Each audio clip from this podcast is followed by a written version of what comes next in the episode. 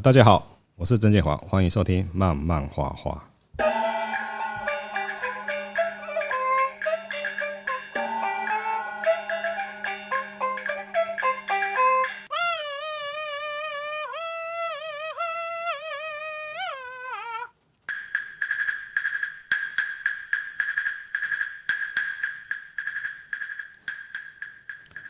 哎，大家有没有发现啊？今天我的片头曲就不太一样。没错，今天我们要聊京剧。为什么要聊京剧呢？呃，因为最近市面上大家可以发现，我出了一本很厉害的书。哦，它是以京剧为主轴的一个漫画英雄。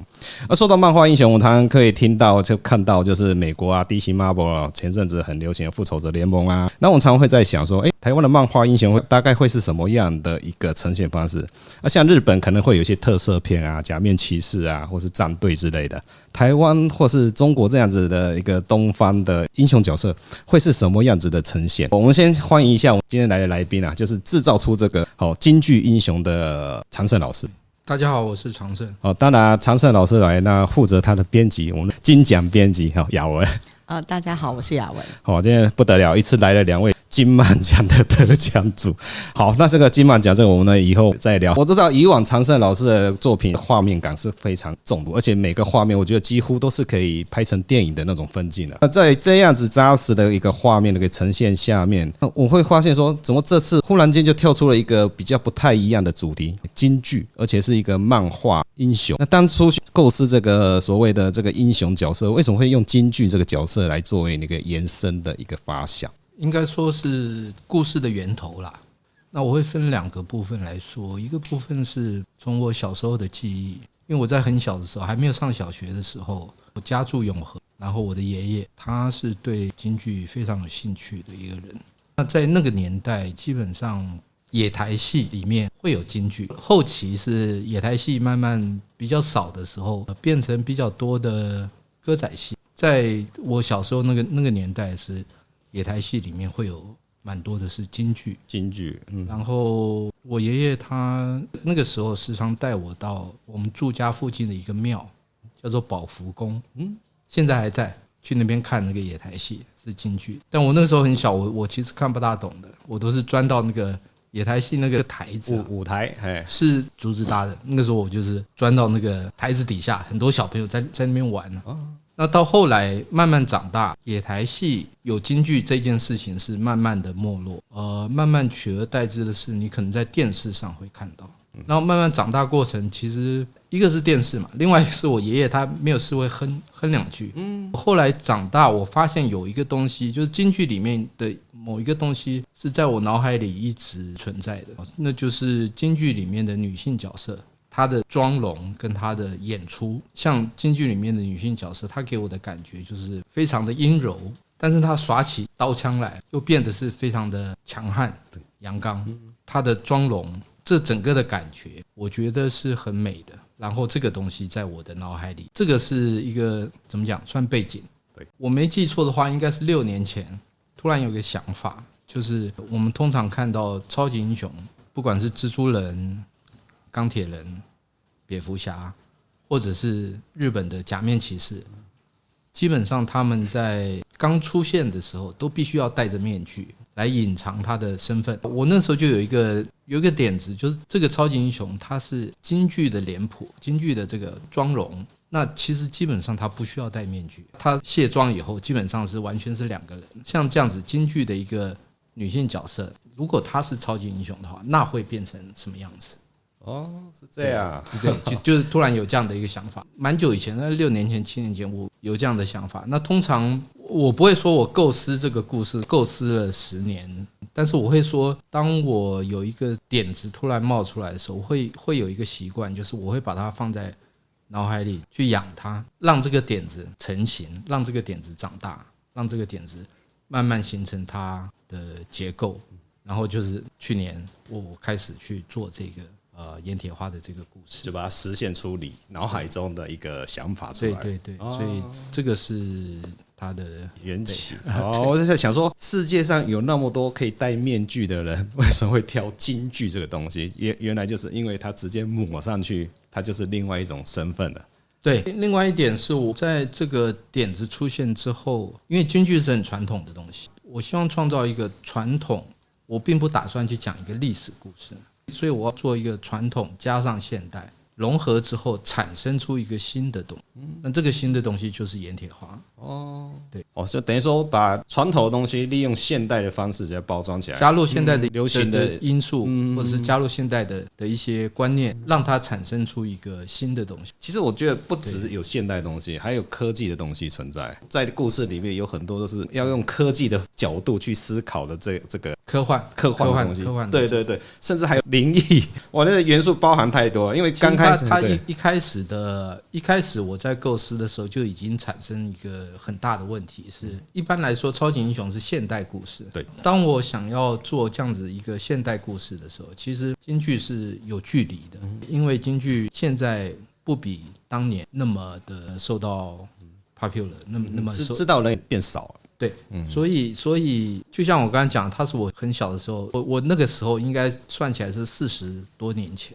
四十几年前，嗯，所以我第一个碰到的难题是一个四十几年前大家认识的传统京剧，你怎么样让它在现代出现？所以它有一个时间的因素，你必须去去克服。就是它它现在出现，你不会觉得奇怪，为什么会现在出现？对，所以在结构上面，我就会让这个故事从一个三十超过三十年以前的一个命案，来让京剧的主角来登场。说那时代感才接得起来，对，要不然就太太跳这样子。对对对对对对，因为你今天突然出现一个京剧的超级英雄，大家搞不懂的，那那是不晓得为什么。对对对，像以往我们看的一些超级英雄啊，比如说啊假面骑士也好啊，战队，或甚至说国外的一些英雄啊，其实他们说变身就变身了。你的盐铁花要变身的时候，不是还要化妆吗？那。挺麻烦的，对。时效性不是说，哎，刚好遇到坏人，我总不可能立刻说变身。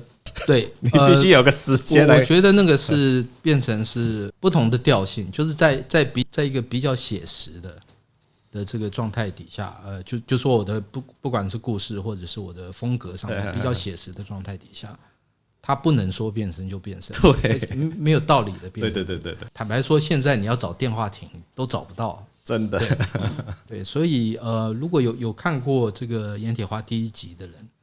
在最后，他表现出不想去救那个灾难啊啊！对对，有有有有，对，我就直说，因为他要回家换衣服。对哈，因为有个时间差。对，有一个时间，因为他要回换，他他要去化妆嘛。这就是我一直的疑问，为什么？对，要变身的话，立刻就变身嘛。啊，如果说以你的设定来讲，他一定要花个时间找个更衣室啊什么的。在这边，在这边，他必须克服那个问题，就是时间差的问题。对对对。但是在之后，他未必需要克服，因为。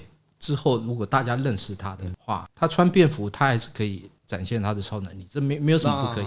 对，美国队长也穿便服在执行任务。对对，所以之后就不会有那个问题。京剧结合超级英雄的点子，真的，以往我们真的没有想到说，哎，京剧也可以这样去做延伸啊。尤其是里面很多人的能力，像呃烟铁花，我觉得他本身的那种功夫底子之外，他我觉得另外一个角色我蛮蛮好奇的，比嘉未来嘛，他可以看到未来的五分钟。而且在你的设定里面是未来五分钟跟现在的五分钟是重叠的一个影像，你你的解释好像是这样子哦。对，一般来讲，其实超级英雄里面他可以预知未来，好像已经不是一个特别新鲜的事情。对，也不是一个特别新鲜的。大家玩了很多梗了，对对对对。对，其实它的缘由，我想要当初一开始的时候，我想要创造一个超级英雄是，他是无敌的。嗯。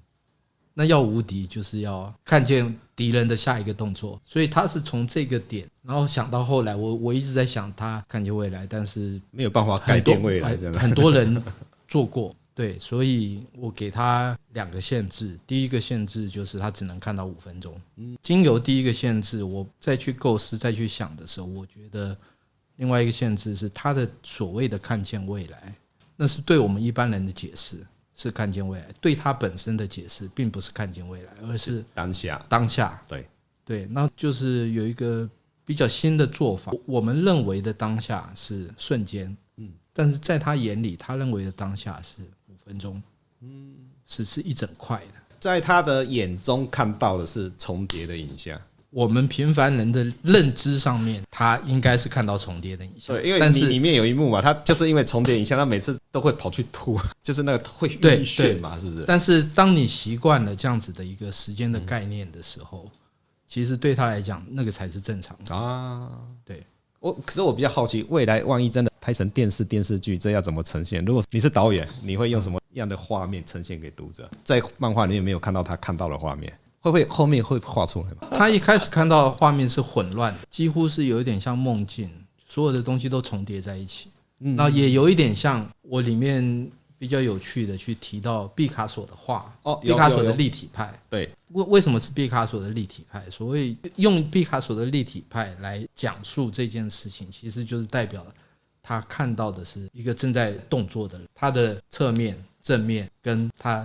过来或者是离开时候的所有的画面是融合在一起，所以让他联想到毕卡索的立体派的作品。你看毕卡索的立体派那个作品，就是你看起来是侧面，又看起来是正面，对对对对对，所以用现实的空间去解释它的一个。对对对，是它是它是立体的那个，用这样子的一个风格去解释所谓的五分钟，你在同一个时间里面。瞬间五分钟是怎么一回事？我我觉得这个这个设定很有趣，尤其除了他本身可以看到未来五分钟的事情之外，我觉得老师的对白都有设计，他可以看到五分钟的事情，所以说有时候他讲的话是是前后颠倒的，针对五分钟那时候讲的话，对对对对，所以这个有梗，我觉得有时候看了不知道，那看到后面哇，其实我一开始想的时候很难呐，哎，对，这真的很难变哎，对，对比较未来的个性，我变得很难去琢磨，所以我要不断的。我晚上睡觉也在想，如果如果我有这个能力的话，我会看到什么样的世界？我的讲话会是什么样的状态？对对对对，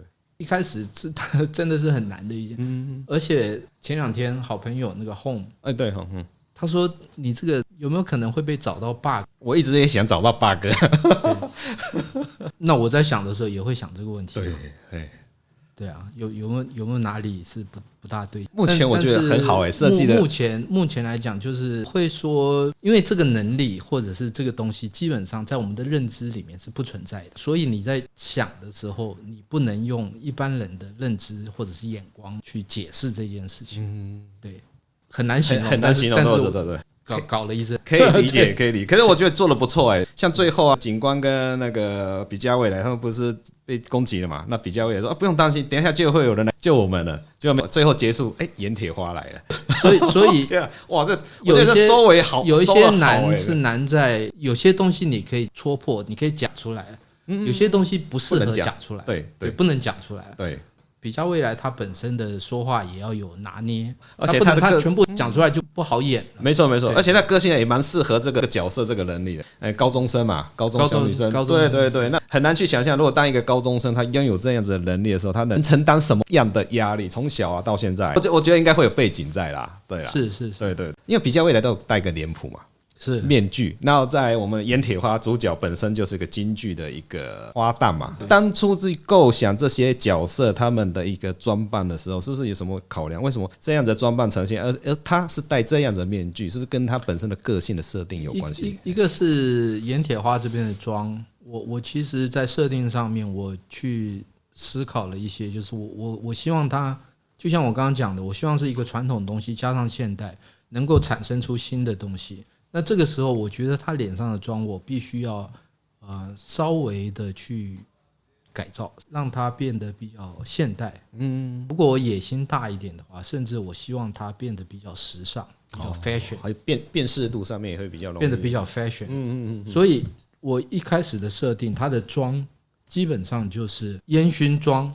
加上最近很流行的眼尾的这个红色，大红色的这个妆，把它把这两个东西融合在一起。然后另外一点跟原来的京剧的妆法不大一样的是，原来正统的京剧他们的眉毛不是，其实不是画在眉毛上，是画在眉毛的上方一些些。这边我就是完全把它画在。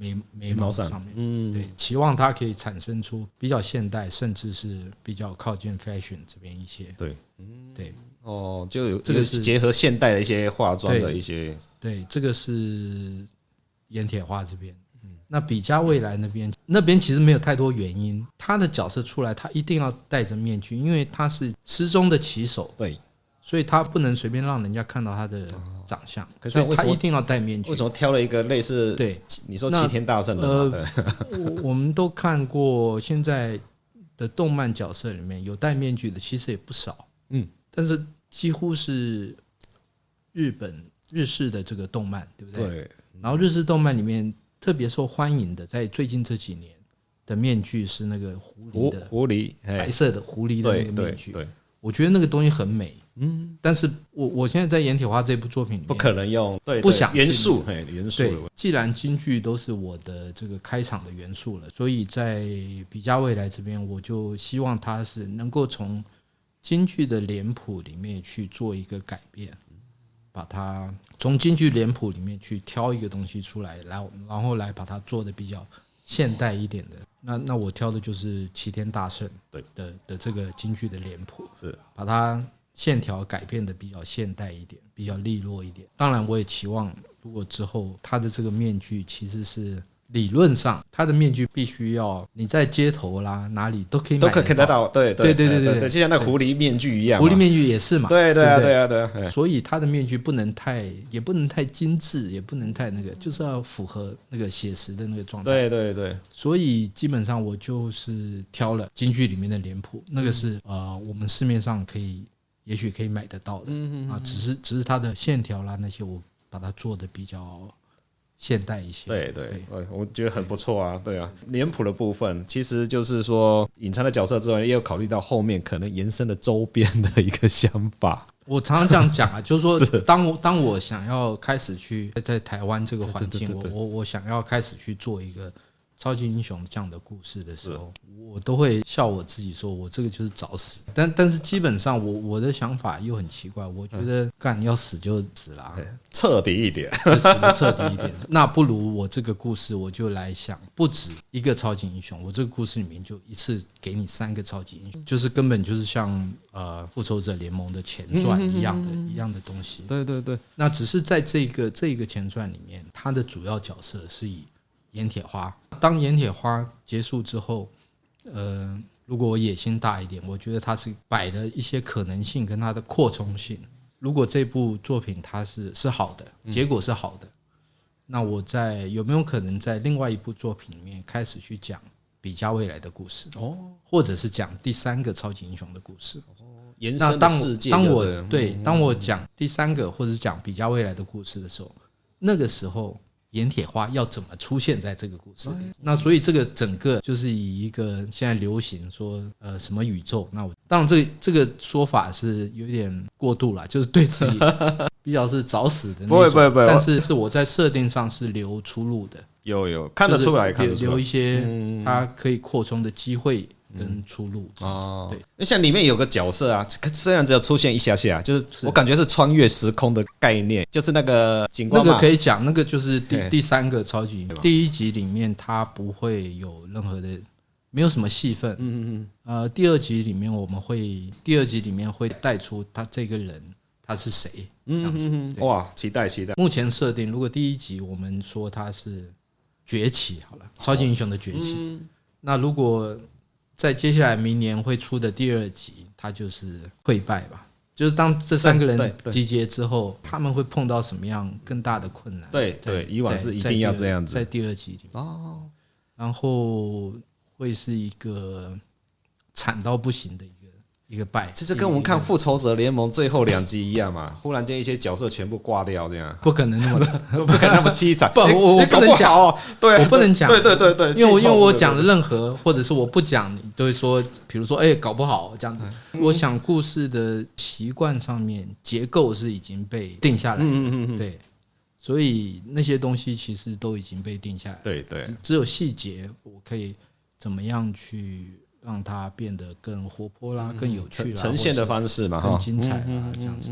对，我常常看你的作品的时候，有一些角色都会有一点像现实人物的那种叠影啊，比如像那个警官的部分，我觉得好像基努李维的那个杀神的角色，还有那种颓废感，是有刻意去参考。这些现实人物去揣摩这些角色的一个个性，我要分两个部分讲。第一个是坦白说，当你你的画风走的是写实的路线的时候，应该说我必须参考写实的东西，无可厚非了，无可厚非。那个那也会导致看的人先入为主的观念，觉得说这个人你画的是某某某，对对，会有，嗯。呃，我不介意，你你认为他是谁，我不介意。我之前的作品《奥德曼》，因为我都老实说，真人作品《奥德曼》的主角就是史恩，史恩康纳莱，对。对，嗯嗯，这部作品的里面的这个警察，并不是基努·里维，对，也不是按照他的型。如果说有受到影响，他的那个型其实是来自电玩里面，因为我会感觉像是那个型，就通常会觉得说，以后万一影视化，我会希望他来演这个角色，还蛮那个有那个。应该要演主角吧？他为什么为什么要演这个？我我觉得蛮蛮适合演你现在警官基努李维来演，哇，多多赞啊！你看看。Anyway，我我我所以阎铁花要请他更高更高的人来演。我觉得可能可能问题在于他的发型啦。让让大家觉得就是那样子的一个发络腮胡，发发型加上，因为络腮胡有很多种，但是刚好这一种又是那种 像基努李维那样子，真的是长到满脸都是的那一种，就是颓废感。对，所以呀，你说的对，我我要的是，因为他是一个退休的警官，除了退休之外，你从他的颓废里面能不能去感受到一点，为什么这个时候退休？或者是他的人生里面有什么样的过去，有什么样的不好的过去，导致现成现在他的长相，所以那个是主要的原因，而不是说我希望不是他像谁变成主要原因，而是他会长这样子，是因为他的背景是如何如何。嗯嗯嗯。那第二集里面会稍微带到一点点，嗯，有关他的过去背背景。对，那我们在第一集里面有铺了一些线索，就是他是当初第一个逮捕盐铁花的那个人，可是他没有办法阻止神秘的组织把盐铁花带走。嗯，所以这个对他来说是一种溃败，也是一种逃避的心态。他为什么不去阻止？那所以这这些事情其实都是在他的生命里面让他变成现在的他。长成现在的他，为什么他现在感觉那么颓废？哦，是这样的。哦，我是觉得老老师在设计人物的时候，那种思考或是那取材的方面，我觉得是很细密的。这一般我们在设计角色的时候就，就啊就帅嘛，啊就怎样，很很多人都会朝这个方面去思考。那老师的这部分，他会从人的这个个性，从他的背景，然后把他的形，我们只要看到他的形的时候，就知道说他的背景有些什么样坎坷的过去这样的。我觉得这型的塑造，老师真的，我我会觉得。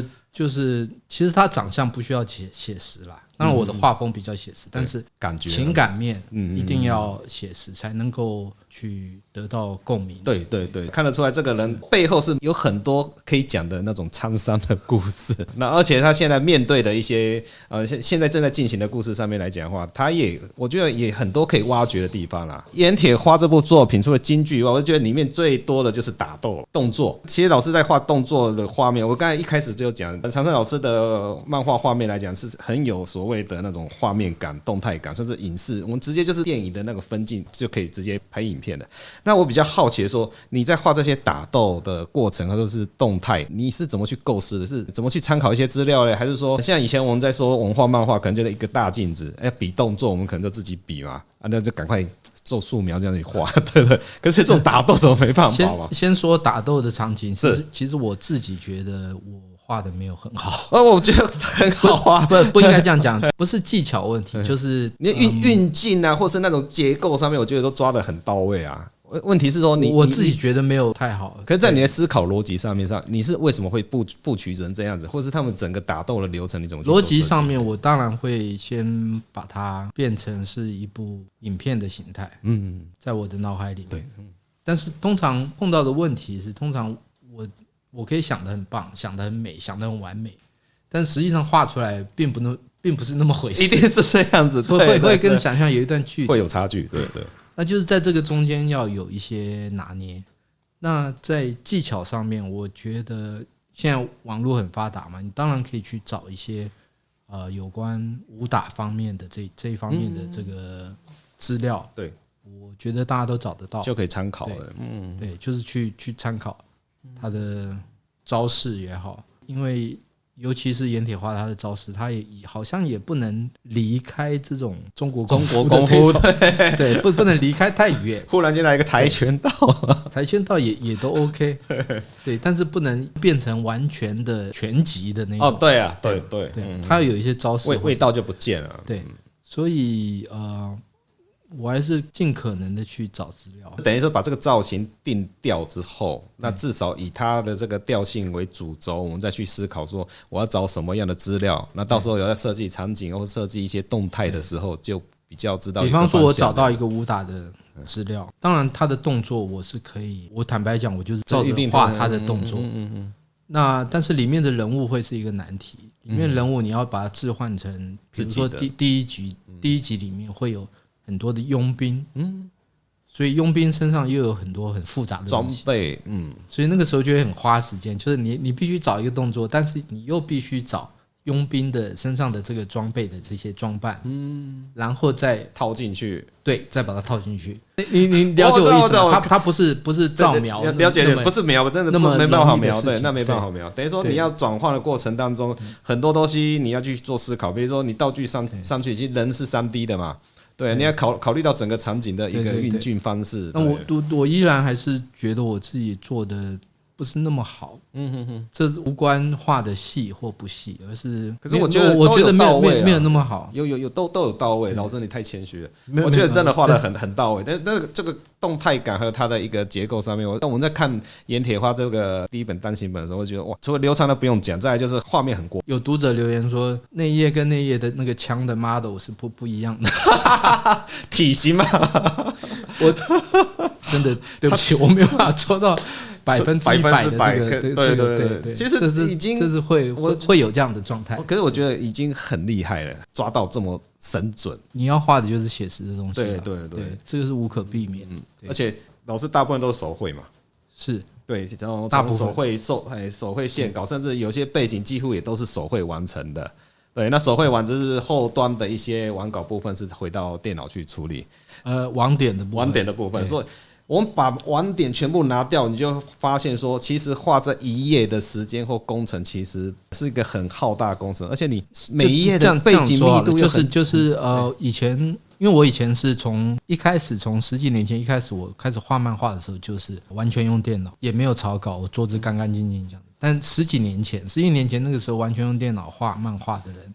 其实不多，应该说蛮蛮蛮少的。但我我那个时候就习惯了，就所以这一画就是画了十多年。十多年之后，我现在变成手画的时候，其实最主要的难题会在手画是电脑画的三倍时间，所以我会碰到另外一个难题，就是没有办法在截稿日之前来用完全的手绘把它完成，变成说我只能尽量，比如说我这一回我画了百分之七十的手绘，可是截稿日已经到了，来不及了。嗯。我就把它全部丢到电脑里面去。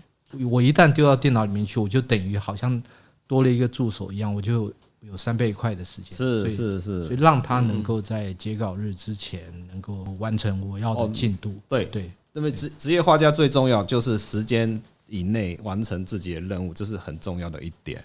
我觉得两部分讲，一个部分是我觉得是诚意啦，诚意就是说。你对读者的诚意，另外一个部分是截稿日我东西交不出来，我没有稿费，我活不下去啊！啊，要吃土，现实的问题，现实的问题。之前都是用电脑画嘛，那现在用手绘稿还有一个用意，就是未来还可以留下一些东西，因为纯手绘的东西必须有个手稿在。那个是众多借口里面的其中一个。那有想过，因为是手稿。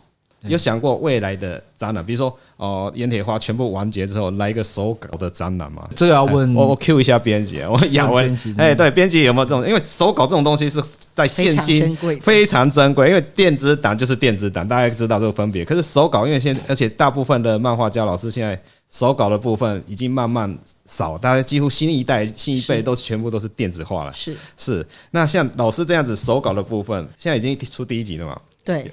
其实应该也开开始规划后续的东西。会会会。对，那我蛮期待说会不会有一个手稿的。我觉得应该是很有机会做这件事情了。对，在未来的时候，我们也会有这部分的规划，因为他本来预计是做三本左右这样子。我看不止吧，这三本怎么讲得完呢？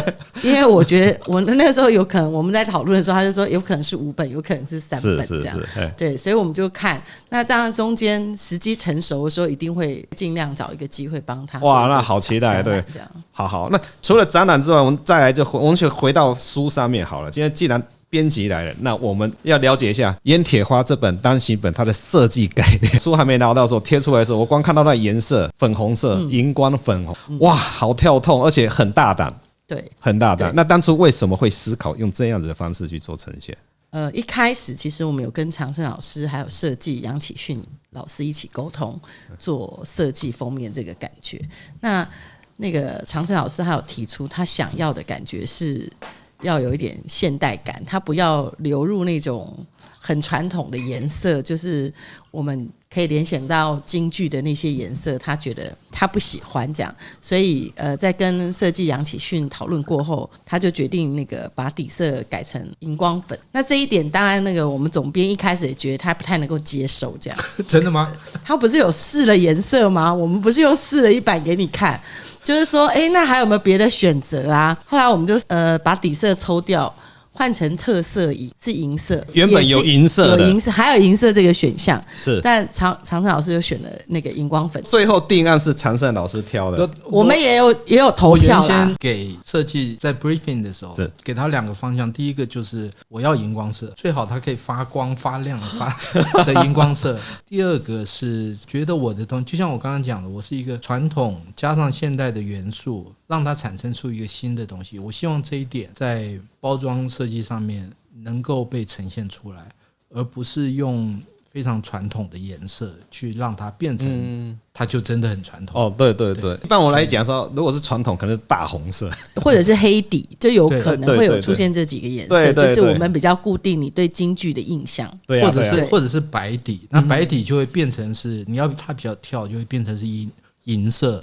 对，那是我们的第二款。对，因为设计很厉害，他他跟我讲一个概念，他说你是毛笔字，你要黑色，毛字一定要黑色，字呃，对对对，一定是，一定是。对，那我我非常认同。那后来是他去挑了这个粉红色，这个这个桃红色，所以我第一次看我就觉得很喜欢，好像公司还投票了是吗？对，因为因为老板就觉得他想要看有没有别的。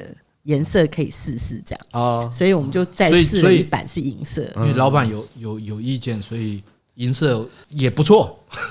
结果还是最后还是挑了 对对，我觉得公司的同事也都投这个，很跳啊，直直接就在整个视觉上面来讲是很跳，尤其像那个刚才讲到字的部分嘛，对他坚持要用黑色，对，而且那个黑色它的颜色选的它是喷墨的关系吗？光。它特别硬的一个效果，它不会反光嘛？对对对，它是整个来讲话很沉这样子，完全不吸光原是哦，特别印刷，整体的封面的一个质感，哇，那摸起来真的是很舒服，而且看起来，嗯，就是这三个字在任何的角度上面，你都会发现它不会反光啊。比如说那个反光反到字的部分，它就不见了。嗯嗯，我我觉得是神来一笔。对对对，我觉得很好。可能一般人不觉得，但我对我。就是我作者来讲，他真的是神来一笔，我就觉得很好，而且配上，而且这个盐铁发三个字也是请日本的，是平田宏史，是他是一位日本的国宝级的画武士漫画的一个专家，然后他今年是应该已经八十三岁，哇，对，八十三岁，嗯，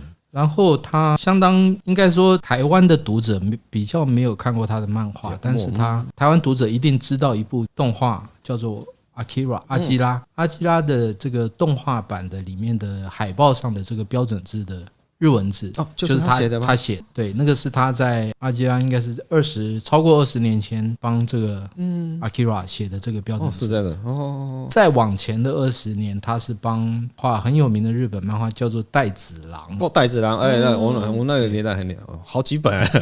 对，带子郎的那个标题也是他写的。是哦，反正就是因缘际会啦。然后我能够有这个机会请他写，那等于是不晓得我我觉得是有点受到。祝福，真的，真的，真的，你我我看我收到他的这个毛笔字的原稿，你知道他是全开那么大的，全开那么大的一张，对对，一张。啊，他不是从日本再直接寄过来吗？还是？呃，我我是请，因为帮我中间帮我牵线的吴先生，他他帮我从日本带过来，哦哦，全开那么大的这个，不是现现在真机不就掉在你家吗？表框。对，在我家，我还没有还没有拿去裱，还没裱，我现在还没还没拿到稿费，不是稿版税，版税。